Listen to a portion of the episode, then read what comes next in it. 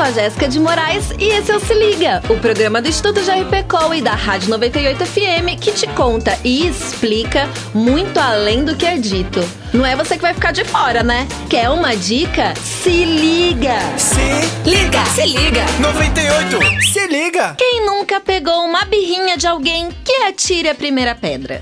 Pois a internet criou um novo termo para esse sentimento que a gente tem quando não consegue nem ouvir mais a pessoa falar.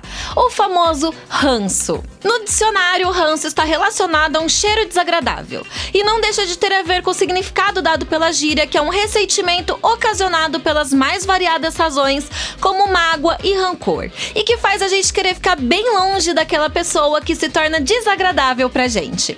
Seja lá qual for sua razão, com certeza você tem, já teve ou terá ranço de alguém ou de alguma coisa. Os famosos mesmo já admitiram ter ranço de várias pessoas.